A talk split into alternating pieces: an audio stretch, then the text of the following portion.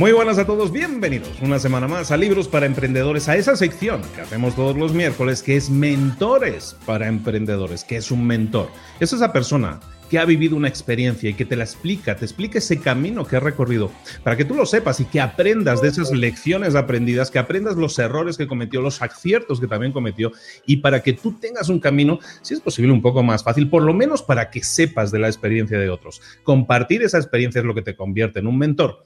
Y esta semana tenemos a una mentora, y una mentora muy especial, una mentora, nos vamos a Argentina, viajamos a Buenos Aires esta vez para contactar nada más y nada menos que con Belén Barragué, Belu Barragué, buenos días, buenas tardes. ¿Cómo estás, querida? Buenos días y buenas tardes, Luis. Muchísimas gracias por invitarme a tu programa. Soy fiel oyente, ya hace muchísimo tiempo me habían recomendado tu podcast, así que es un honor estar acá, no lo puedo creer. Pues muchísimas gracias a ti. Eh, ¿Quién es Belén? ¿Quién es Belu? Bueno, pues Belu es una emprendedora millennial, como ella misma se autodefine, trabaja también con mucho con millennials y es del tema del que queremos hablar hoy. Es una emprendedora que comenzó de súper joven, súper joven, y eso creo que es un buen ejemplo para todos los jóvenes que nos escuchan y nos ven.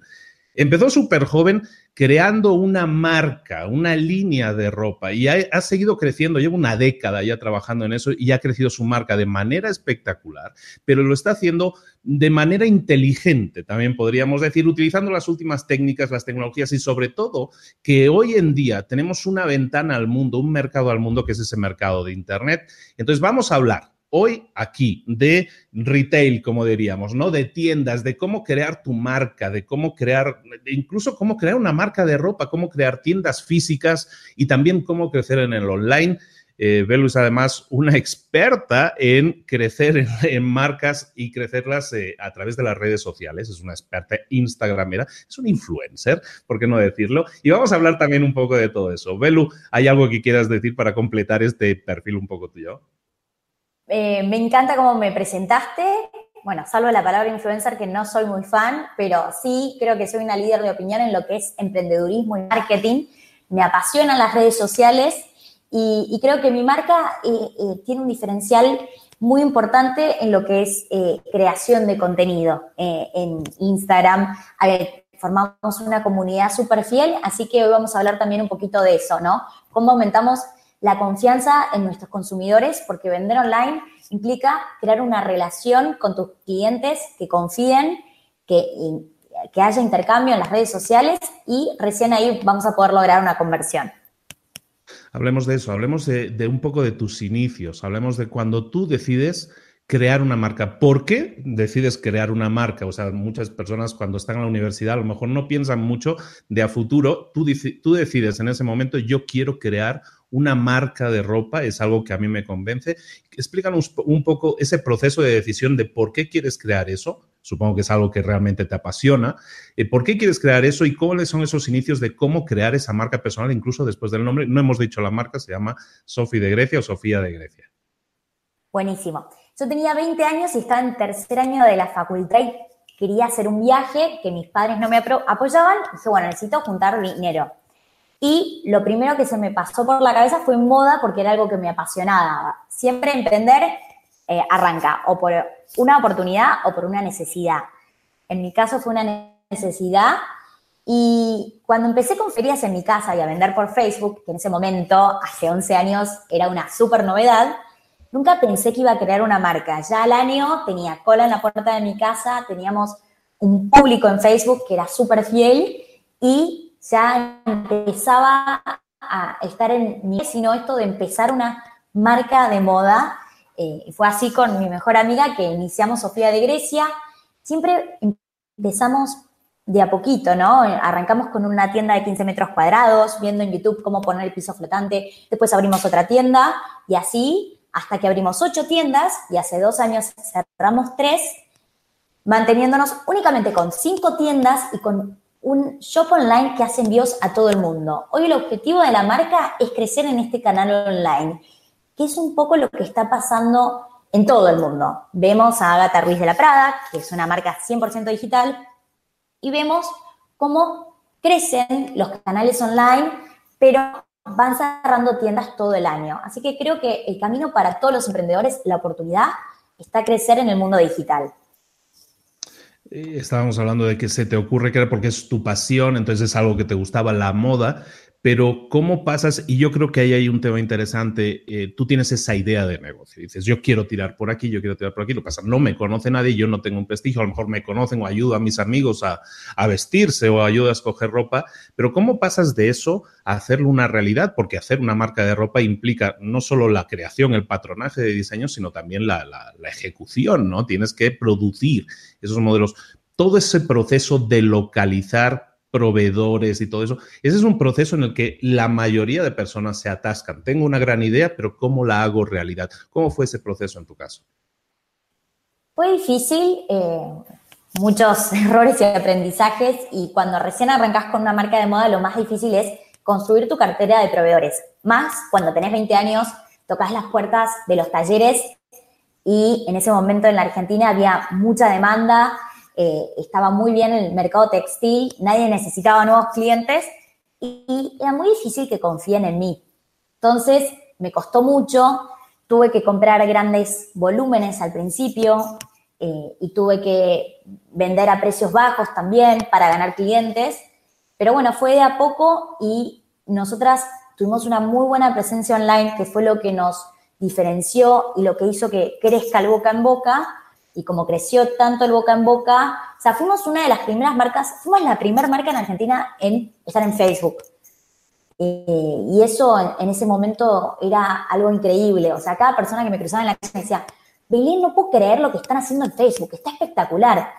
Hoy suena algo muy obvio porque todas las marcas están en Facebook, de hecho, ya no sé, se empieza a cuestionar un poco eh, para qué tipo de audiencias sigue Facebook por el poco alcance orgánico que tiene, pero en ese momento fue la gran novedad, fue el, primer punto de inflexión y el segundo punto de inflexión fue un modelo de zapato que hicimos que fue furor, que fue en el 2011, el zapato Saona, donde en febrero, febrero es un mes que no se vende, que ya termina la temporada de verano, están últimas liquidaciones. Desde noviembre hasta febrero teníamos tres tiendas en ese momento. En las tres tiendas todos los días había cuatro cuadras de cola entraban los zapatos y se vendían. Fue un hit, fue algo que no pasaba hace 10 años en la historia del calzado. Y yo creo que esto lo potenció eh, todo lo que era la red social, porque hoy con las redes sociales vos ves un producto, se viraliza si está bueno.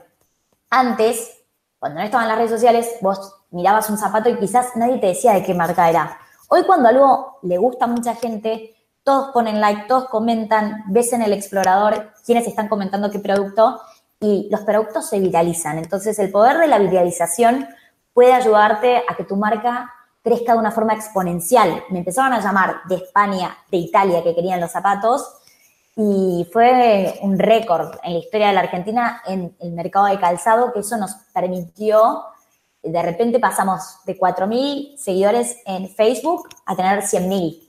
Fue una locura. Y, y estabas mencionando que creces hasta las ocho tiendas y en cambio estás cerrando tiendas y estás concentrándote en el online. Ese, ese, ese es un tema interesante, lo comentábamos antes de iniciar el programa. Y es que eh, la, la, conceptualización de crear un negocio es un poco el concepto Zara, ¿no? En tu caso, sobre todo en temas de ropa, concepto Zara o concepto de la mayoría de tiendas que dicen, tengo una tienda, que voy creciendo mis sucursales y de esa manera voy creciendo mi potencial de venta, ¿no? Y ahora tú lo que haces es lo contrario. Tú a lo mejor comenzaste con ese modelo, pero dices, no, ese modelo a lo mejor no es el mejor hoy en día para mi negocio y dices, voy a cerrar tiendas físicas y voy a concentrar mucho más esfuerzo en la tienda virtual, en la tienda en línea. ¿Por qué? Eh, ¿En qué momento se produce esa, esa, esa, idea de decir voy a cerrar lo físico y voy a cerrarme, bueno, voy a, voy a reducir lo físico y voy a centrarme un poco más en lo, en lo virtual? Genial. Eh, hace tres años el canal online fue el, el, canal de ventas que mayor crecimiento presentó, ¿no? Empezó a aumentar como un 100% y el año pasado aumentó más del 100%. Y al mismo tiempo, hace dos años empezamos a entrar en una crisis al mundo de la moda argentina, empezó a bajar mucho la demanda de lo que era indumentaria y eh, había locales que representaban mucho esfuerzo para muy poquita rentabilidad o punto de equilibrio. Entonces dije, a ver, ¿por qué estoy invirtiendo tanto esfuerzo en estos puntos de venta que eh, no están aportando hoy rentabilidad a la empresa? Tampoco aportan posicionamiento porque no están en las mejores zonas, son locales que están escondidos, cerrémoslo y eh, apuntemos a crecer en nuestra tienda online. Y bueno, fue así como cerramos y el año pasado las ventas online fueron el 15% de la facturación de la empresa.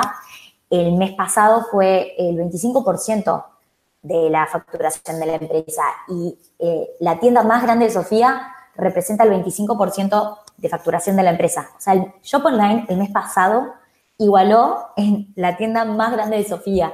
Y eso representa un insight súper positivo, teniendo en cuenta que una tienda online es mucho más fácil de administrar, tiene menos costos fijos, porque uno puede tener el depósito en cualquier zona de Buenos Aires. En cambio, en las tiendas uno gasta mucho en localización, que es uno de los factores determinantes de una tienda física. Eh, así que bueno, creo que el camino está por ahí y, también eh, es eh, un negocio con, barreras de entrada muy bajas para todos aquellos que quieren empezar a emprender en moda. ¿no? Hoy tener una tienda en, online en Argentina con tienda nube te representa un fee mensual de muy poco dinero. No me acuerdo cuánto está, pero debe estar 700 pesos argentinos. Es muy poco. Y decides entonces crecer en el online, decides vamos a crecer en ese tema online y te centras más en Internet y dices, las redes sociales es una herramienta que hoy en día me va a ayudar a conseguirlo. Desde el inicio lo fue, como decías, en el caso de Facebook, también el tema del orgánico en Facebook, el, famoso código interno de Facebook de, quitar orgánico y solo si pagas apareces, te puede haber pegado, pero decides crecer más en redes sociales y, por ejemplo, yo te sigo en, las redes sociales y Sofía tiene eh, como un cuarto de millón de seguidores en, Instagram. Tú misma tienes como 60, 70 mil seguidores en Instagram.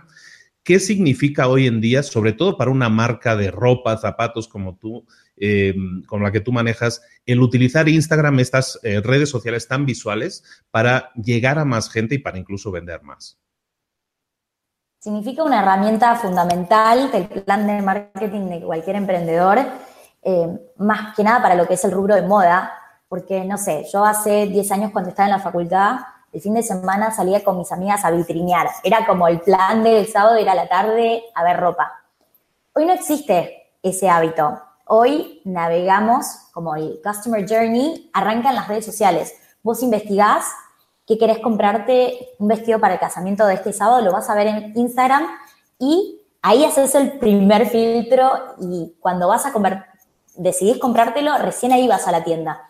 No, no, no vemos gente caminando en las calles, salvo en zonas muy, muy turísticas o donde es más de paseo, donde hay más experiencia.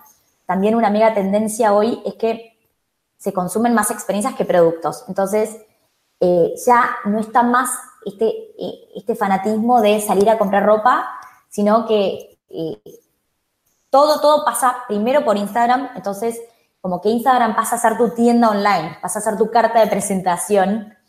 es súper importante darle la atención que merece, hacer un esfuerzo con todo lo que es la producción de fotos de los productos, por más que sea de forma casera, que respete la identidad visual que tiene tu tienda online, porque a tu tienda online va a llegar un porcentaje muy chiquito de tu comunidad y una gran parte va primero a ir a tu Instagram, que va a ser el primer filtro. Eh, entonces es súper importante. Para nosotras, no sé, el más del 35% del tráfico de nuestra tienda online por eh, Analytics, por Google Analytics, vemos que viene de las redes sociales. Más cuando tenés más de 10.000K, donde puedes poner enlaces en las historias que los videos convierten un montón. Si vos sabés usar bien la herramienta de video, que es hoy la mega tendencia, puedes vender mucho más, porque el video comunica, puedes comunicar el material del producto, los beneficios, para qué tipo de ocasiones puedes usar el producto, los diferentes ángulos, cómo queda puesto. En cambio, en una imagen no se ve mucho el producto. Y quizás el usuario no, no siempre llega a leer todo el copy. Eh, en cambio, el video lo escucha con atención y es impresionante, el CTR es mucho mayor en video, en las historias que en el feed. Eh, así que es una herramienta excelente para convertir, no solamente llevar tráfico, pero convertir. Eh, también para la atención digital, nosotras contestamos los mensajes directos con video. las clientas se vuelven locas, hay una atención como súper, hiper personalizada. Hoy yo creo que las marcas que sepan eh, personalizar esa atención van a ser las que tengan éxito y que hoy no se ve como un beneficio extraordinario, sino como algo que el cliente ya espera. Estamos hablando con Belu Arragué desde Argentina. Eh, Belu es empresaria, es emprendedora de temas textiles, de ropa, de, tema de, zapatos también, pero de repente Belu se convierte también en esa líder de opinión, como ella se estaba autodefiniendo, esa líder de opinión en todos esos temas. Estaba, empieza a personalizar lo que es en su empresa una marca comercial, empieza a ser eh, ella no es Sofía de Grecia, no se llama Sofía de Grecia, ella se, llama Belén y empieza a personalizarlo, empieza a hacerse una persona que sobresale de la empresa. Quisiera que habláramos un poco de eso y por qué es importante que cualquier empresa hoy en día, ya sea de textil, ya sea de, de cualquier giro, de cualquier tipo de negocio, por qué es importante que todas las personas nos revelemos como personas en las redes sociales, como parte de esa marca, como parte de esa empresa, pero siendo personas, en este caso personas independientes como tú, que tienen algo que decir y que tienen una voz que la expresa como parte de una empresa, pero que en realidad también es una persona independiente. Genial. Los consumidores están muy dolidos por varias malas experiencias que tuvieron con las empresas. La realidad es que hoy los usuarios no confían en las empresas. Para vender online uno tiene que construir una comunidad que confíe en la marca, que le guste la marca y que finalmente compre en la marca. Pero va a comprar en la marca únicamente si confía. Y las personas no confían en las marcas, confían en otras personas. Entonces, es importante humanizar la marca. ¿Cómo la podemos humanizar? Mostrando el backstage de lo que es el día a día de la oficina, el día a día de los locales, quiénes están procesando los pedidos, quiénes están eh, haciendo, por ejemplo, las piezas de las redes sociales y mostrar que, bueno, somos humanos y de repente hay un error grave en la empresa, admitirlo, salir a dar la cara y decir, bueno, perdón, nos equivocamos, somos humanos. Eh, es impresionante el buen feedback que hay. Muchas veces que nos hemos confundido con clientes y respondemos con video, por mensaje directo, diciéndole perdón. Dicen, ay, no te preocupes, te súper entiendo, a mí también me pasó en mi trabajo. Eh, y bueno, por un lado podemos mostrar en el perfil de la marca cómo es la empresa eh, internamente. Y por otro lado tenemos la posibilidad de hacer un usuario que eh, esté, un usuario de nuestra marca personal, tanto los fundadores como personas del equipo. Y es ahí donde yo vi la oportunidad de construir una comunidad mucho más fiel. Empezó por Facebook porque me empezaron a llegar mensajes eh, de personas que seguían mis publicaciones y que se sentían motivados para dejar su trabajo en relación de dependencia y empezar a emprender. Y fue así como de a poquito me, animé a empezar a escribir posteos en, en Instagram motivacionales. Después surgió Snapchat y en Snapchat empecé con la estrategia de video y fue furor. Me empezó a seguir muchísima gente. Finalmente, las historias de Instagram eh, reemplazaron Snapchat y fue mucho más fácil para mí porque unifiqué las audiencias, me estaba volviendo loca con tantas redes sociales. Y eh, también de Sofía yo eh, todos los días derivo la audiencia a mi perfil donde en, la, en el Instagram de Sofía comparto parte del día a día de la marca y en mi Instagram comparto otra parte como que continúa la historia, está todo conectado y a las chicas les encanta porque yo sé que mi audiencia tiene ese sueño de tener su marca de moda y en Instagram pueden ver el día a día de una empresaria de moda, como es. No solamente mi historia, pero todos mis desafíos diarios, eh, cuento también la historia de otros emprendedores. Eh, y así que está buenísimo, la verdad es que me dio muchas oportunidades, no solamente para crear confianza en mi marca, sino también para explotar mi marca personal yo empecé dando charlas gratis. Hoy soy una conferencista muy eh, profesional, donde ya tengo un poquito más de cancha con todas las charlas que di. Voy a dar charlas en experiencia Endeavor y poco a poco me fui posicionando como una líder de opinión en lo que es emprendedurismo de moda, que me está trayendo muchas oportunidades, desde publicar mi primer libro, que lo publiqué hace cinco meses, donde comparto la historia de Sofía, donde voy eh, expandiendo eh, mi historia al mundo. Y eso está buenísimo. Y de hecho, como decías, como estabas mencionando, empiezas a dar conferencias, te conviertes en una, en una experta en Instagram marketing, estás dando cursos de Instagram marketing también, estás actualmente dando cursos por todo el país y creo que ya empiezas internacionalmente también. Entonces te felicito por ello. Quisiera que habláramos un poco de eso. Hay personas que nos escuchan y, quería hablar contigo precisamente porque creo que es, muy inspiradora para mucha gente que dice, yo también podría hacerlo, yo también podría crear entonces mi marca, mi marca de ropa, a lo mejor, o mi marca de, zapatos, o lo que tú quieras crear. Em, es muy inspirador en ese sentido, pero luego tú eres muy inspirador en el sentido también de cómo hacer luego que esa marca sea notoria, sea más conocida. Y tú utilizas Instagram Marketing para hacerlo, utilizas el marketing en Instagram para alguien que tenga esa marca, que tenga esa idea, que ya esté arrancando ese negocio, pero diga, es que a mí yo no tengo clientes ahora mismo, me interesó esto que están haciendo estas chicas. ¿Qué, podría hacer yo? ¿Qué le podemos decir a estas personas para cuáles serían los primeros pasos para comenzar a utilizar el potencial que tienen ahora mismo en las redes sociales para vender mucho más de sus marcas? Buenísimo. Bueno, primero tienen que optimizar su perfil de Instagram, tener una identidad de marca bien construida y que la biografía de Instagram comunique las categorías de producto que venden, cuál es la misión de la empresa, eh, que esté toda la información de contacto, que eso esté bien prolijo, porque veo muchos emprendedores que arrancan con su Instagram y su biografía no dice nada y pretenden eh, seguir a otras personas y que los vuelvan a seguir y yo les digo, bueno, pero esta carta de presentación es como un currículum vacío, no dice nada. Eh, no sé, ya seas contadora, agregar la palabra clave en, el espacio de nombre en negrita, ¿no? Ahí ya tenemos una manera de llegar orgánicamente a todas esas personas que están buscando en el explorador la palabra contadora. El, eh, el tema, que se empiecen a capacitar, porque hay un montón de herramientas que pueden utilizar para aumentar su alcance orgánico, que es lo primero, porque al principio es muy difícil empezar a pautar y, hay muchas herramientas que pueden utilizar. Y creando contenido de valor, utilizando hashtags de nicho, también es una buena forma. Empezar a seguir cuentas que sean de microinfluencers y empezar a construir relaciones, porque las redes sociales, en definitiva, eh, son relaciones virtuales con personas y cómo nos conectamos con otras personas empezando a comunicarnos con ellas, ¿no? Mandarles un mensaje directo, me encantó este dato que compartiste, lo voy a aplicar en mi Instagram, comentando, no haciendo follow and follow, porque esa estrategia ya no sirve, de hecho Instagram la penaliza, sino empezar a eh, encontrar de qué forma nos podemos comunicar con esa audiencia objetivo o eh, hacer alianzas con otras personas que recién están empezando, ¿no? Complementarse. Eh, de hecho, yo que ya tengo una comunidad de 68 mil seguidores, sigo haciendo alianzas con emprendedores.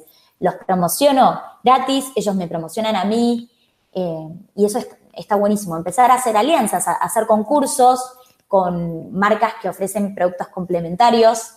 Hay un montón de cosas que pueden hacer y creo que el primer objetivo es llegar a los 10K. Una vez que llegas a los 10K, ya ahí puedes meter links por todos lados y es más fácil.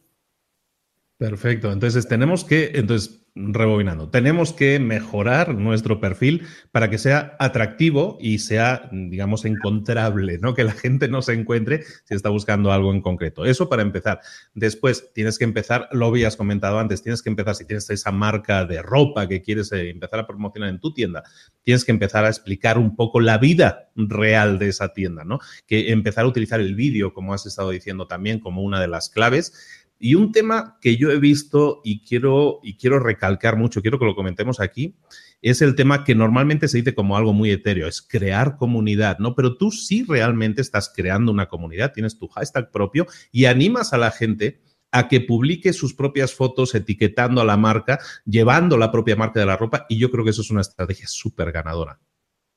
Sí, el User Generated Content es clave. En Sofía utilizamos un montón esa herramienta porque creo que humaniza mucho más a la marca, le da más credibilidad. Las chicas interactúan mucho más con esos posteos porque se sienten más identificadas que cuando ven eh, una producción de fotos con una fotógrafa, con una maquilladora, con un líder de opinión. Y mm, y creo que también hoy con todas las herramientas que tenemos disponibles en las historias de Instagram, podemos hacer un montón. Tenemos stickers donde podemos hacerles preguntas a las clientas y eh, llenar el contenido del día con las propias opiniones de las clientas, sugerencias de las clientas. Yo veces cuento historias de las clientas, pongo, bueno, ¿cuál es la historia de amor del día? Y las clientas me comparten su historia de amor. Entonces son ellas las creadoras de contenido. Hoy la co-creación de contenido es una mega tendencia. Y no son solamente creadoras de contenido para el día a día de las redes, sino también participan en procesos de producción. Desde, bueno, chicas, ¿qué les gusta más? ¿Esta base o esta base para este zapato? Y las clientas votan y eso no solamente hace que se sientan parte del proceso y fideliza mucho más la comunidad, sino que también ayuda mucho a la marca, porque yo tomo decisiones de producción en base a eso, hago un focus group online y en 24 horas tengo 10.000 respuestas, que eso tiene un costo altísimo si lo quiero hacer, si quiero contratar una consultora. Son ellas mismas las que después van a comprar el producto. Entonces, eh, personalizás mucho más los productos con las opiniones de las clientas y eso está espectacular. Participan también en aportes de, bueno, ¿cómo vamos a nombrar estos zapatos? Y, bueno, también eso me ayuda en el algoritmo, porque Instagram va a tener en cuenta que tu marca es mucho más interesante si ve que todas tus clientes te están comentando, si te están mandando mensajes directos. Entonces es una forma también de mejorar el alcance orgánico. Oh, increíble, increíble. Eh, es realmente de aplaudir. Pero no solo eso, o sea, es que quiero eh, tú eres como mujer del renacimiento, porque tú haces un poco de todo. No solo llevas estas redes sociales, porque tú llevas las redes sociales de, la empresa y las personales, y también estás trabajando directamente en la producción, en el diseño, en la toma de decisiones, sino que también te queda tiempo para hacer un podcast y, ser uno de los podcasts más escuchados de Argentina también, como es Emprendals.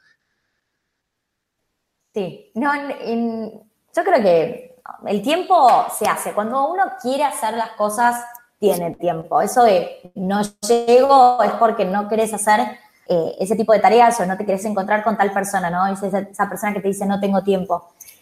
Eh, yo trabajo hasta las 4 de la tarde en la oficina, de 8 a 4, de lunes a viernes, así que tengo toda la tarde disponible para hacer otras cosas. Todo lo que está relacionado a mi marca personal, generalmente lo hago después de las 4. Eh, y me lleva tiempo, claro. El otro día hice un video para IGTV que tardé dos horas en hacerlo, entre que preparé el contenido y lo edité. Y tuvo 18 mil vistas más o menos.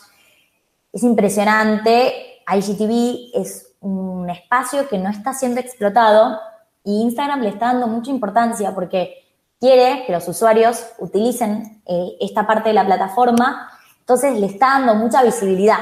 Así que ahí hay una herramienta para explotar, porque las grandes marcas, si pensamos toda la burocracia, tengo amigas que laburan en marcas súper importantes en Argentina y me dicen, no sé, desde una, un email marketing pasa por cinco personas, estamos hablando que los emprendedores es, bueno, listo, pones el celular, hoy lo grabás al IGTV, lo subís, tiene que ser casero, no tiene que tener mucha producción de para la IGTV sí hay algunas cosas a tener en cuenta, tenés que subirlo en hora pico, tenés que hacer una portada prolija para que, te combine en el feed y tenés que compartirlo en el feed, si no, no tiene tanto alcance.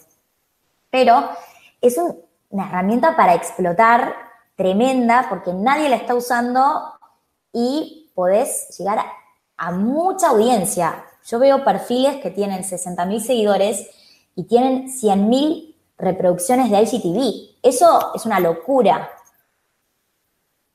Es fantástico, hay muchísimo que hacer efectivamente. Y aparte es que, de hecho, comentando ya sobre este caso concreto, Instagram está dando ahora prioridad a, mostrarte el primer minuto ¿no? dentro del propio feed de, tu vídeo en IGTV precisamente para darle ese eco, ¿no? IGTV, para los que no lo estén utilizando, que hay mucha gente, como dice Belu, que no lo utilizan, pues básicamente te permite generar, es la competencia de YouTube, te permite generar esos vídeos largos de hasta 10 minutos de momento. Entonces, realmente hay mucho, mucho trabajo por hacer ahí. Está claro, entonces, Belu, que el vídeo es clave hoy en día en cualquier estrategia, para cualquier negocio, para cualquier empresa, para crear comunidad, para crear conexión, para crear un poco de humanizar a la marca y también para vender más, ¿no? Sí, sí, es clave. Es clave y es fácil, porque a diferencia de YouTube, yo creo que YouTube tiene mucha producción. Y eso era como, esa era como la barrera más grave para todos los emprendedores. Yo armé el, canal de YouTube de Sofía, contraté una chica para que se dedique solo a YouTube. Después, por más de reducción de personal, eh, bueno, se tuvo que ir. Pero hoy Instagram nos presenta esta forma tan sencilla y casera, porque las historias son el espacio donde no hay, no tiene que haber tanta exigencia, ¿no? No, no hay una coherencia visual de feed, sí, tenés que mantenerlo prolijo y tratar de utilizar las mismas tipografías, colores, que siga habiendo em, una coherencia eh, con la identidad de la marca, pero IGTV es súper simple, con el celular, ya con que tengas un iPhone que graba bien, grabas un video vertical y lo podés editar con InShot, con Splice y listo. Es simplemente mostrar tres looks, productos, contar una historia y se fideliza mucho más. En, cambio, y en ese video puedes mostrar un montón de productos que en el feed, en una foto, si mostras muchos productos, quizás es una ensalada de fotos y también, no sé, si haces un álbum, no sé si todas las, las personas llegan hasta la última foto. Con IGTV tenés la oportunidad de en un minuto mostrar una gran cantidad de productos.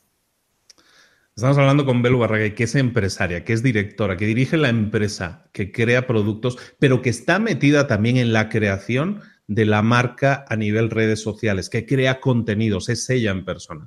Que eso también sirva, por ejemplo, para muchas gentes, para muchas personas que tienen su propia empresa y dicen, uy, si yo quiero meterme en las redes sociales, ahora tengo que contratar un gran equipo. No, tienes tu equipo al alcance de la mano, tienes tu propia cámara de alta definición en la mano ahora mismo seguramente, tienes todas las herramientas en tu mano para hacerlo. Tomemos ejemplo de ello. Si quieres crear podcast, si quieres crear el libro que se llama Vivir tu sueño, lo puedes hacer también. Hay muchas cosas que puedes hacer, crear el canal de YouTube que requiere mucho más trabajo, también lo puedes hacer.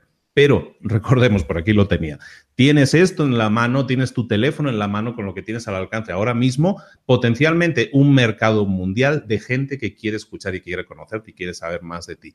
Velo, estos libros para emprendedores. Tenemos que hablar de libros. Quiero que me expliques un poco el nombre de tu libro, me hables un poco de tu libro y luego también, si es posible, que me recomiendes algunos libros para nuestra comunidad, para, para que los puedan leer y les puedan ayudar en ese, en ese crecimiento emprendedor. Buenísimo. Eh, bueno, mi libro que se llama Viví tu sueño, por ahora no está en formato digital, pero pronto va a estar. Eh, tiene tres partes.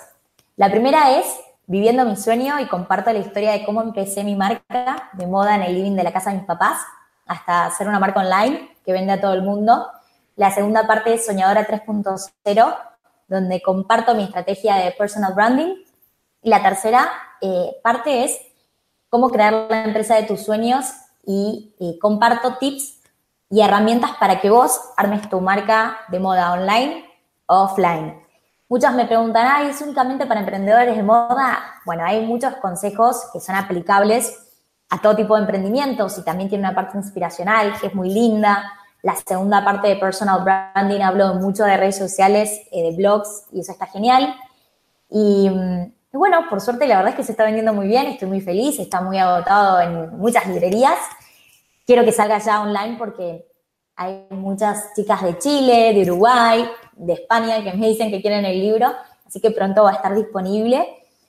Y por otro lado, un libro que leí que me gustó mucho es eh, Delivering Happiness de el CEO de Sapos, que es una marca online eh, de venta de calzado, que me gusta mucho acerca de eh, lo que cuenta de la cultura organizacional. Creo que es un ejemplo, es un lindo caso de estudio es uno de los libros que más me gustó de los que leí de emprendedurismo.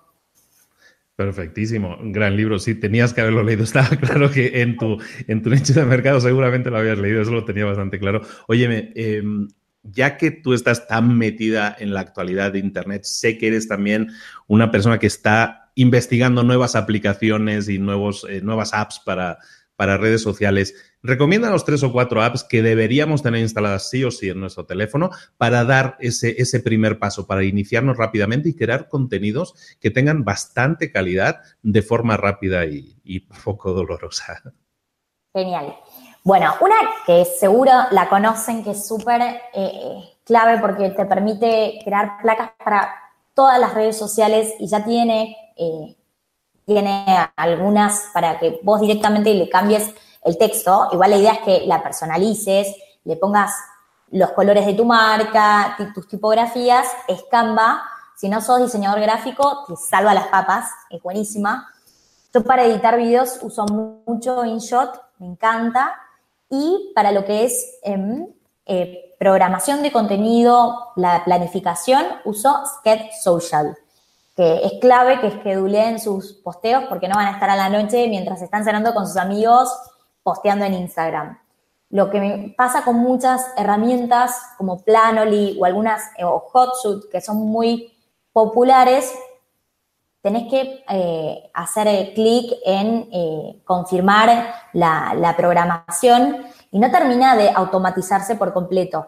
Y este dicho de que Instagram penaliza a las cuentas que programan contenido o utilizan estas herramientas automáticas es falso, no te penaliza, sí te penaliza si utilizas bots para eh, seguir y dejar de seguir o que comentarios y likes, pero para estas herramientas de publicación no, y son Sketch Social, por lo menos para mí, eh, funciona muy bien para subir imágenes, para subir videos, carrusel de imágenes también.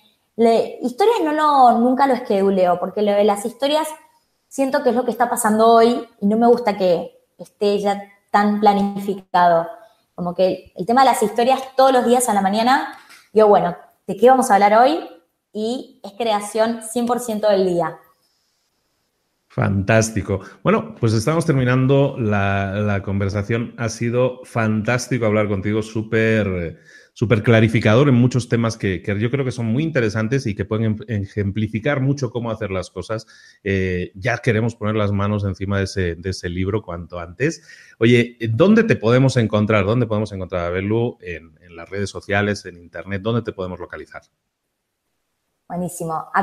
Ponen Belu Barregueto junto en Google y ahí van a ver mi página, mi Pinterest, mi Facebook, mi YouTube, podcast, todo. Eh, mi usuario en Instagram es Belu Barragué, todo junto. Eh, Barragué es B larga A, W R A G E. Y el Instagram de mi marca es Sofía de Grecia. Eh, Sofía de Grecia en su momento estaba registrado por la reina de España, así que tuvimos que poner Sofía. pero bueno, por suerte tenemos una comunidad muy linda de seguidores. Me encantaría que si escucharon el programa y les gustó, que me manden un mensaje directo me, gusta ver de dónde vienen, dónde vienen mis seguidores. Y bueno, muchísimas gracias Luis por invitarme al programa. Estoy muy emocionada me encantó, creo que se compartieron muchas herramientas y espero que hayan sido útiles para toda la audiencia.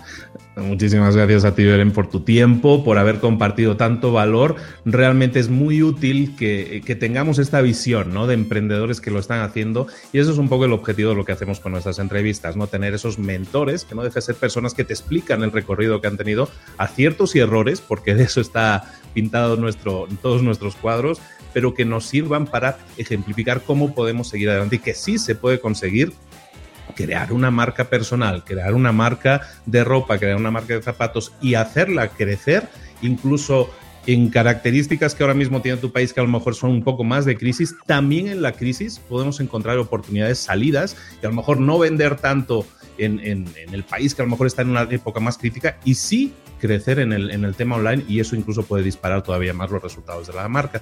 Muchísimas gracias por ello, muchísimas gracias por haberlo compartido, muchísimas gracias por haber estado con nosotros. Muchísimas gracias Luis y muchísimas gracias a toda la comunidad de libros para emprendedores por escuchar. Les mando un beso enorme. Muchísimas gracias, Belo. Un beso también para ti, un beso para, para, toda Argentina.